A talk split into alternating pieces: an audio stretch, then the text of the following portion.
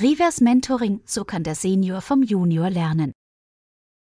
Mehr als jemals zuvor kann die junge Generation dem klassischen Management helfen, eine geistige, strukturelle und digitale Verjüngung der Organisation einzuleiten.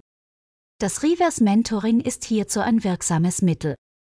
Dabei coacht der Junior den Senior auf solchen Themengebieten, die jung besser kann als alt. Zugeschrieben wird das Konzept des Reverse Mentoring Jack Welch, dem langjährigen CEO des Mischkonzerns General Electric. Schon Ende der 1990er Jahre erkannte er, dass sein Managementteam noch viel über das damals junge Internet zu lernen hätte, um nicht auf der Strecke zu bleiben. So forderte er seine Führungskräfte auf, interne Mentoren zu finden, um sich von diesen mit dem Web vertraut machen zu lassen. Welch, so heißt es, ging dabei mit gutem Beispiel voran. Die Ziele des Reverse Mentoring, die digitale Fitness im Unternehmen erhöhen, altgewohnte Kommunikations- und Arbeitsweisen an die Erfordernisse der Zukunft anpassen, sowie ältere Kollegen, Führungskräfte und das Top-Management mit der Lebenswelt der Millennials vertraut machen. Die Grundvoraussetzungen, damit das klappt, es darf keine Konkurrenzsituation und keine hierarchische Abhängigkeit bestehen. Zuverlässigkeit, Integrität, Offenheit und Ehrlichkeit sind ein Muss. Zudem braucht es Freiwilligkeit auf beiden Seiten. Und absolute Diskretion. Die Akteure müssen menschlich zueinander passen und Vertrauen sowie Respekt füreinander besitzen. Sie betrachten sich als gleichwertig und begegnen sich auf Augenhöhe. Das Reverse Mentoring bringt Vorteile für alle Beteiligten. Das Reverse Mentoring eignet sich sowohl für Konzerne als auch für KMU. Letztere stehen genauso wie die Großen vor den vielfältigen Herausforderungen durch die digitale Transformation. Die Vorteile für alle Beteiligten sind beträchtlich. Der Mehrwert fürs Unternehmen. In den meisten Organisationen gibt es einen anhaltenden Lernbedarf für digitale Nachzügler.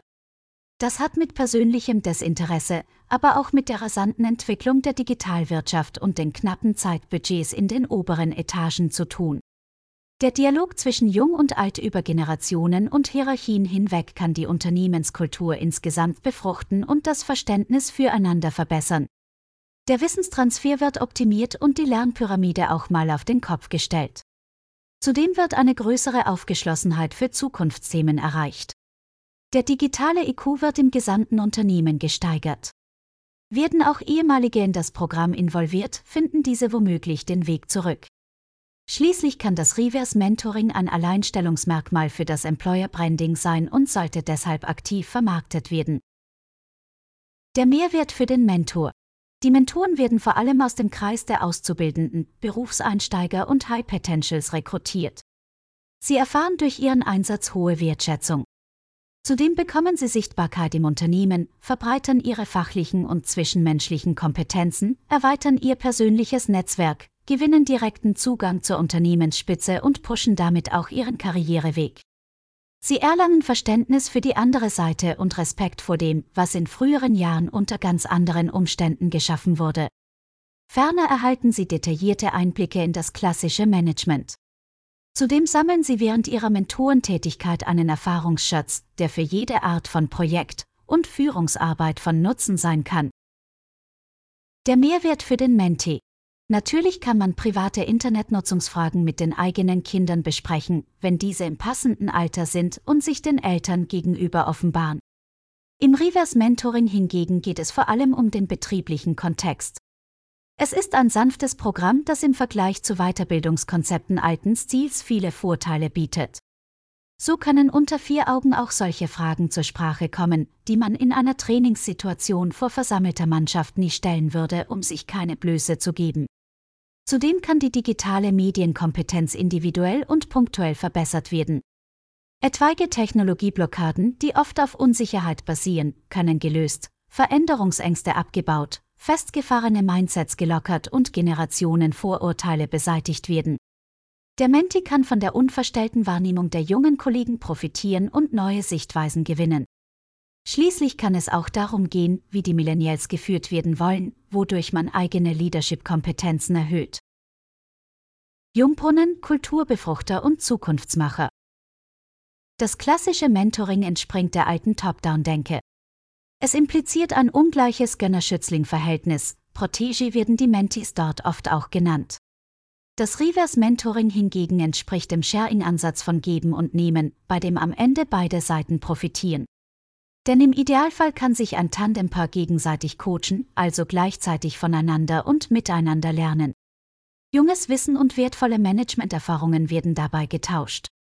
Solche Perspektivwechsel schärfen den Blick für alternative Lösungsmodelle, erweitern den Horizont und sorgen für eine Verjüngung von Denken und Tun. Kollektives Wissen wird angezapft, bereichert, professionalisiert und freigebig weitergereicht. Darüber hinaus wird das gegenseitige Verstehen gefördert. Denn so wie es den Alten oft schwerfällt, sich in die junge Welt hineinzudenken, so fällt es den Junioren mitunter nicht leicht, zu verstehen, warum die Senioren so ticken, wie sie es tun. Jungspunde neigen ja allgemein eher dazu, alles anders zu machen, quasi das Rad neu zu erfinden und die nützlichen, alten Weisheiten einfach zu ignorieren. So führt mangelnde Wertschätzung für das Lebenswerk früherer Generationen nicht selten zu Unverständnis und Zwist. Allerdings sind die Young Professionals ausgesprochen lernbereit, wie meine Erfahrung zeigt. Insofern sind sie auch an klassischem Mentoring interessiert. So werden Einführung und Umsetzung zum Erfolg.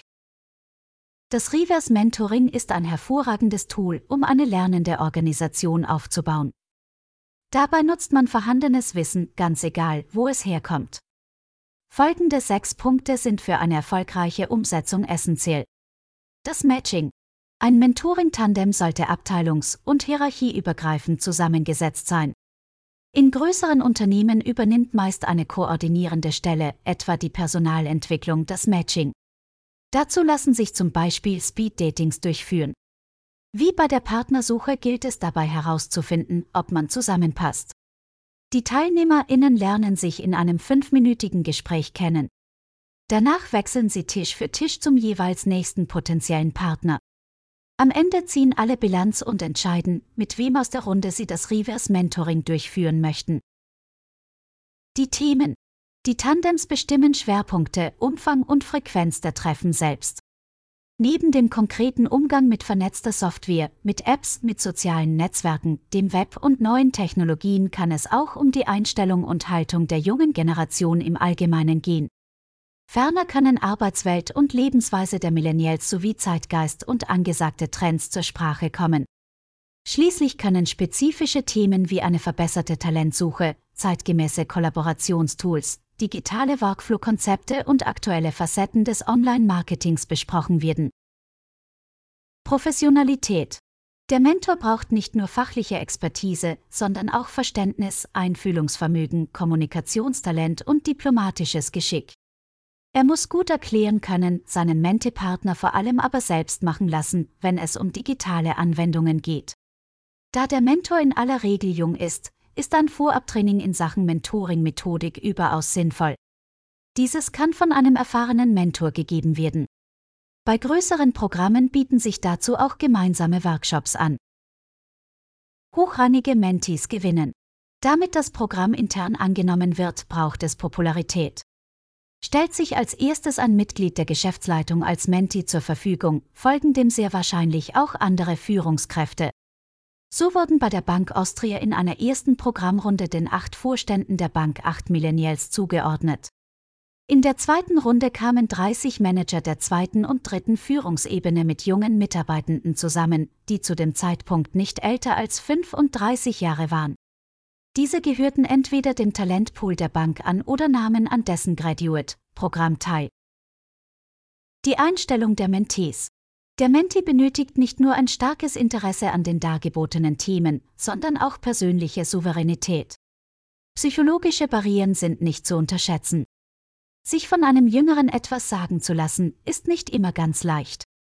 Generationenkonflikte haben viele Facetten, die teils auch durch reine Biochemie erklärt werden können. So gibt es den Vater-Sohn-Komplex, der auch bei der Unternehmensnachfolge eine Rolle spielt. Findet das Reverse Mentoring geschlechterübergreifend statt, ist zu beachten, für ein ausgeprägtes Alpha-Hirn sind jüngere Frauen vor allem 1, Beute oder Beta. Das muss im Rahmen der Mente-Vorbereitung, auch wenn bisweilen unangenehm, klipp und klar angesprochen werden, damit das Programm nicht unglücklich verrutscht. Das Prozedere. Das Programm kann zeitlich unlimitiert oder als fest umrissenes Projekt laufen. Der organisatorische Aufwand umfasst die Konzeption als solche, die Erstellung eines Leitfadens, die Durchführung interner Marketingmaßnahmen, die Auswahl und Qualifizierung geeigneter Mentoren, die Akquise und Sensibilisierung der Mentees, Kickoff-Veranstaltungen, Follow-ups, das Messen und die Dokumentation der Erfolge sowie das Streuen von Erfolgsgeschichten in internen und externen Medien.